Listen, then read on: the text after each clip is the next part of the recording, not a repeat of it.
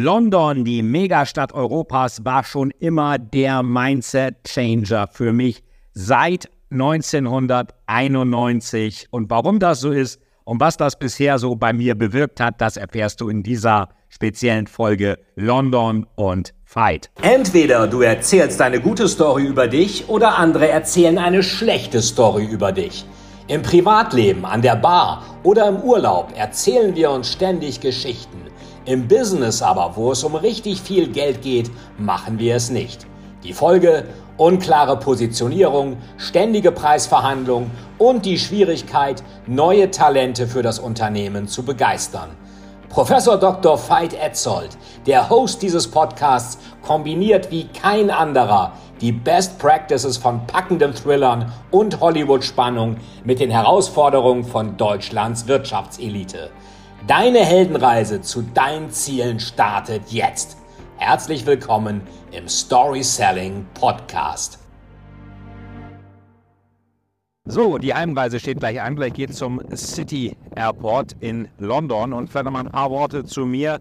Äh, was habe ich eigentlich mit London zu tun? Äh, London, das ist äh, wahrscheinlich die Stadt, in der ich, ähm, ja, wie kann man sagen, die meiste Zeit meines Lebens äh, außerhalb Deutschlands verbracht habe. Also über ein Jahr und dann beruflich auch noch mehrere Monate. Ähm, also kommen wahrscheinlich so zwei Jahre insgesamt zusammen an Zeit. Und das erste Mal in London war, war ich 1991. Ich hatte Englisch-Leistungskurs. Und da bin ich auch an Warhammer gekommen, also an diese ganzen Warhammer-Figuren. Ähm, das habe ich das erste Mal gesehen. Warhammer Fantasy Battle mir auch gleich gekauft und noch ein paar andere Sachen. Fand das damals auch schon cool. War dann eine Zeit lang nicht da. 98 dann das nächste Mal. Und zwar war das im Rahmen von einer Studienreise, Ballistikstudium. Und da war mein Thema Neogotik in London, also diese ganzen neogotischen Sachen, St. Pancras Station, was es da alles gibt. Und da waren wir damals äh, mit einem Architekten hier auf dem, sieht man den? Ja, äh, den müsste man hier, also der, der hier so da in der Mitte steht, der äh, Canada Tower. Hier ist ASBC. Wo ist er denn? Äh, Nee, irgendwie sehe ich ihn hier jetzt nicht. Aber äh, dieser, dieser, dieser Canada, na, doch, da ist er, genau, das ist er.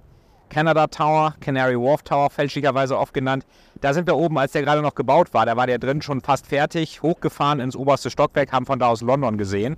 Und da war das gerade hier so im Entstehen. Da waren diese ganzen hier HSBC und City und davon ist Credit Suisse. Alles noch nicht so fertig. Und äh, da dachte ich, okay, ähm, ich will auch ein Auslandssemester machen, habe dann auch in London mich äh, beworben, unter anderem auch in Oxford und Cambridge. Bin dann in London angenommen worden vom King's College, also eins der King's College ist zusammen mit University College das älteste College in London. Wie kam es dazu? University College wurde gegründet, damit man die Dominanz von Oxbridge, also Oxford und Cambridge, ähm, brechen wollte. Und das war sehr liberal. Und dann haben der Duke of Wellington, Duke of Wellington ist der vor der Bank of England, der gesagt hat, wir haben gewonnen, die Preußen sind da bei der Schlacht gegen Napoleon. Dann haben der Duke of Wellington, der Erzbischof von Canterbury und King George III. Äh, haben dann King's College gegründet, darum King's College. Und das war dann ähnlich ähm, gläubig und christlich auch wie Oxford und Cambridge, die auch eigene Kapellen haben. Das hat King's College auch. Ich hatte dann tatsächlich auch, als ich da studiert habe, äh, das war dann 99, 2000, in King's College, English Language and Literature, hatte ich tatsächlich auch ähm, dort mit, ähm, mit der King's College Chaplaincy, also der Kirche, die da im King's College war, eine Reise zu Cumberland Lodge und das war eine königliche Residenz in der Nähe von Windsor Castle. Wir waren dann in einem Gottesdienst in der Chapel von Cumberland Lodge und da ist dann tatsächlich auch Queen Mum gewesen. Das heißt, ich habe tatsächlich Queen Mum live gesehen. Äh, war auch eine coole Erfahrung. Damals lebte sie noch, das war 1999. Äh, Elisabeth lebte natürlich auch noch. Und Meghan äh, und so gab es noch alles nicht. Und äh, Diana lebte nicht mehr, das war 97, als sie äh, verunglückte da in dem Tunnel. So, und dann war ich noch ein paar Mal dann 2001 äh, auf einem Event von BCG, Diversity in London.